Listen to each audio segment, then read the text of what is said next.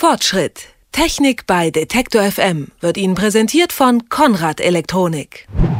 Vor Gericht ist es ein bitteres Duell. Apple versucht seit einiger Zeit den Verkauf des Tablet-PCs von Samsung, Galaxy Tab genannt, zu verbieten. Doch auch ohne diesen Streit ist es ein unbestrittener Fakt. Wenn jemand ein Tablet baut, dann muss es sich am iPad messen lassen. Das iPad ist und bleibt der Standard der Branche. Aber ist es auch das beste Gerät? Und wie gut sind Tablets, die mal eben die Hälfte eines iPads kosten? Das fragen sich nicht nur beim Geschenkekaufen viele Menschen, das hat sich auch die Stiftung Warentest gefragt und 14 Tablets untersucht untersucht. Was dabei rausgekommen ist, das wollen wir wissen und wir fragen nach bei Michael Wolf, Testredakteur bei der Stiftung Warentest. Schönen guten Tag. Hallo. Herr Wolf, ja, die erste Frage liegt ja auf der Hand. Was Tablet heißt, muss ich am iPad messen. Ist es denn wirklich das beste Gerät? Also es liegt ziemlich weit vorne im Test, aber es ist nicht das allerbeste. Ähm, mit knappem Vorsprung liegt tatsächlich das bewusste Samsung Galaxy Tab 10.1 vorn, ähm, wo eben auch diese Rechtsstreitigkeiten drum gehen. Also Samsung selbst darf dieses Gerät überhaupt nicht vertreiben, aber das ist eine einstweilige Verfügung, die nur gegen Samsung äh, gilt. Ähm, andere Händler ähm, bieten das also durchaus immer noch völlig legal in Deutschland an. Und äh, dieses Gerät hat vor allem deshalb den Spitzenplatz errungen, weil das äh, Display noch ein ganzes Stück besser ist als das vom iPad. Samsung vor Apple. Wie viel wütende Protestmails haben Sie denn schon bekommen nach diesem Urteil? Ja, äh, das ist natürlich tatsächlich so, dass ähm, Apple-Nutzer ähm, teilweise äh, schon fast religiöse Verehrung für ihre Produkte haben. Aber es ist natürlich auch völlig unbestritten, das iPad, ähm, das erste iPad war überhaupt ähm, praktisch konkurrenzlos, als es auf den Markt kam und auch das aktuelle iPad 2 ist ein prima Tablet wenn man dann erklärt, ja, aber das liegt an den und den Punkten, das Display ist eben geringer aufgelöst und die Helligkeitsverteilung ist nicht so toll, ähm, die meisten sehen das dann schon ein. Und ähm, wie gesagt, auch das iPad 2 äh, ist ein klasse Gerät und die Entscheidung, welches von beiden man jetzt nimmt, sollte man jetzt nicht nur ausschließlich nach dem Blick auf unser Qualitätsurteil äh, machen. Da gibt es auch durchaus noch andere Gesichtspunkte, auf die man achten sollte. Ist es denn eigentlich nur das Display, das sticht oder gibt es noch andere Sachen, die äh, das Samsung Galaxy Tab besser kann? Also da, wo es wirklich deutlich besser ist, ähm, das ist tatsächlich in erster Linie ähm, das Display. Ähm, es gibt aber einfach ein paar grundlegende Unterschiede, die mit dem Betriebssystem zu tun haben. Also das iPad benutzt ja das iOS-Betriebssystem, was zum Beispiel auch auf dem iPhone läuft. Und das hat ein paar Nachteile. Es ist, also es engt den Nutzer ziemlich ein. Das Android-Betriebssystem, das auf vielen anderen Tablets und eben auch auf diesem Galaxy-Tab von Samsung äh, läuft, ist in vieler Hinsicht äh, flexibler. Es erlaubt einen flexibleren Zugriff auf den Speicher. Man kann Apps aus beliebigen Quellen installieren und nicht nur dem einen App Store wie bei Apple. Das alles sind eher Vorteile für die Android-Geräte. Allerdings ähm, hat das iPad-System auch einen gewichtigen Vorteil, nämlich das Angebot an besonders für Tablets optimierter Apps äh, ist deutlich besser und größer zurzeit bei, äh, bei Apple als für Android-Geräte. Jetzt liegt also das Samsung-Gerät auf Platz 1 und Sie schreiben im Text zu Ihrem Test der verbotene Sieger. Denn Apple hat ja gerichtlich erwirkt, dass Samsung sein Galaxy Tab in Deutschland gar nicht verkaufen darf es sei dem iPad zu ähnlich. Wie ging es Ihnen denn im Test? Wie groß ist die Ähnlichkeit wirklich? Ja, also in solche juristischen Auseinandersetzungen möchten wir uns eigentlich nicht, äh, nicht einmischen. Ähm, es hat viele Leute ein bisschen überrascht, dieses Urteil. Und es ist ja auch ähm, jetzt kein rechtskräftiges Urteil, sondern es ist erstmal eine einstweilige Verfügung, gegen die Samsung dann wieder auch äh, Widerspruch eingelegt hat. Da wird dann also im Dezember ähm, drüber entschieden. Das geht noch weiter und insgesamt ist es auch symptomatisch, dass also äh, auf dem Markt für Mobilgeräte viel stärker noch bei Handys insgesamt so, sozusagen zurzeit alle gegen alle klagen und für Verbraucher ist es natürlich ärgerlich, wenn dann ähm, die Auswahl zwischen den Geräten, die ihnen zur Verfügung steht, durch irgendwelche juristischen ähm, Geplänkel eingeschränkt wird, anstatt dass sich die Anbieter insgesamt mal darauf konzentrieren, sich einfach bei der Qualität ihrer Geräte zu überbieten. Aber wie ist es denn, wenn man jetzt beide mal in der Hand hatte und mal so komplett auf Herz und Nieren untersucht hat, ist es dann tatsächlich so, dass man denkt, ja, die sind sich schon ähnlich oder? Natürlich gibt's gewisse Ähnlichkeiten. Ich meine, klar, die ganze Bauform ähm, ist natürlich eine ähnliche. Man hat ein sehr flaches Gerät, was im Wesentlichen aus einem Touchscreen besteht. Ähm, die Ecken sind bei beiden Geräten abgerundet.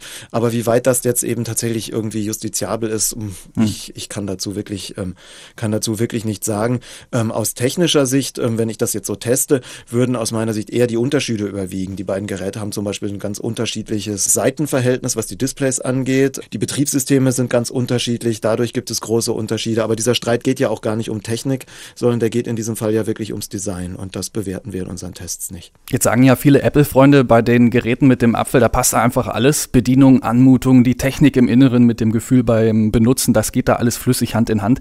Konnten Sie auch diesen Eindruck im Test irgendwie verorten? Da ist schon was dran. Also dies, äh, dass das geschlossenere System dann, wenn man, solange man sich äh, mit den Einschränkungen dieses geschlossenen Systems abfindet, äh, in sich dann auch oft besonders stimmig ist, das kann man bei iOS und auch beim iPad durchaus immer noch bemerken. Ähm, zum Beispiel, man braucht eben, um Daten zwischen iPad und PC auszutauschen, braucht man dieses Programm iTunes. Ähm, wenn man sich da nicht dran stört, dann klappt das ganz prima. Es gibt nun eben Leute, die würden gerne die Daten auch ähm, auf anderem, aus ihrer Sicht einfachem Weg austauschen. Die finden das dann doof. Aber wenn man mhm. einmal sagt, ähm, ja, das ist eben das System und äh, dann kann man schon sagen, das System funktioniert wirklich ziemlich gut. BlackBerry hat ja auch ein eigenes Tablet. Die waren mal Branchenprimus, wenn es um Smartphones geht und sind jetzt auf dem sterbenden Ast. Wie schlägt sich denn das BlackBerry-Gerät? Ja, das BlackBerry Tablet ist ein bisschen sonderbar. Offenbar ist das zumindest in seiner jetzigen Form von BlackBerry wirklich mehr als, ähm, als Zubehör für ein BlackBerry Handy konzipiert. Also das funktioniert als Tablet eigentlich erstmal ganz gut, nur dass wichtige Funktionen ähm, überhaupt nicht funktionieren, wie zum Beispiel E-Mail oder Kalender, es sei denn, man koppelt sein BlackBerry Tablet ähm, mit einem BlackBerry Handy. Also die fassen offenbar von der Vermarktung her dieses Tablet nicht als eigenständiges äh, Gerät auf, sondern eher als eine Art großes Display für ihr BlackBerry Handy.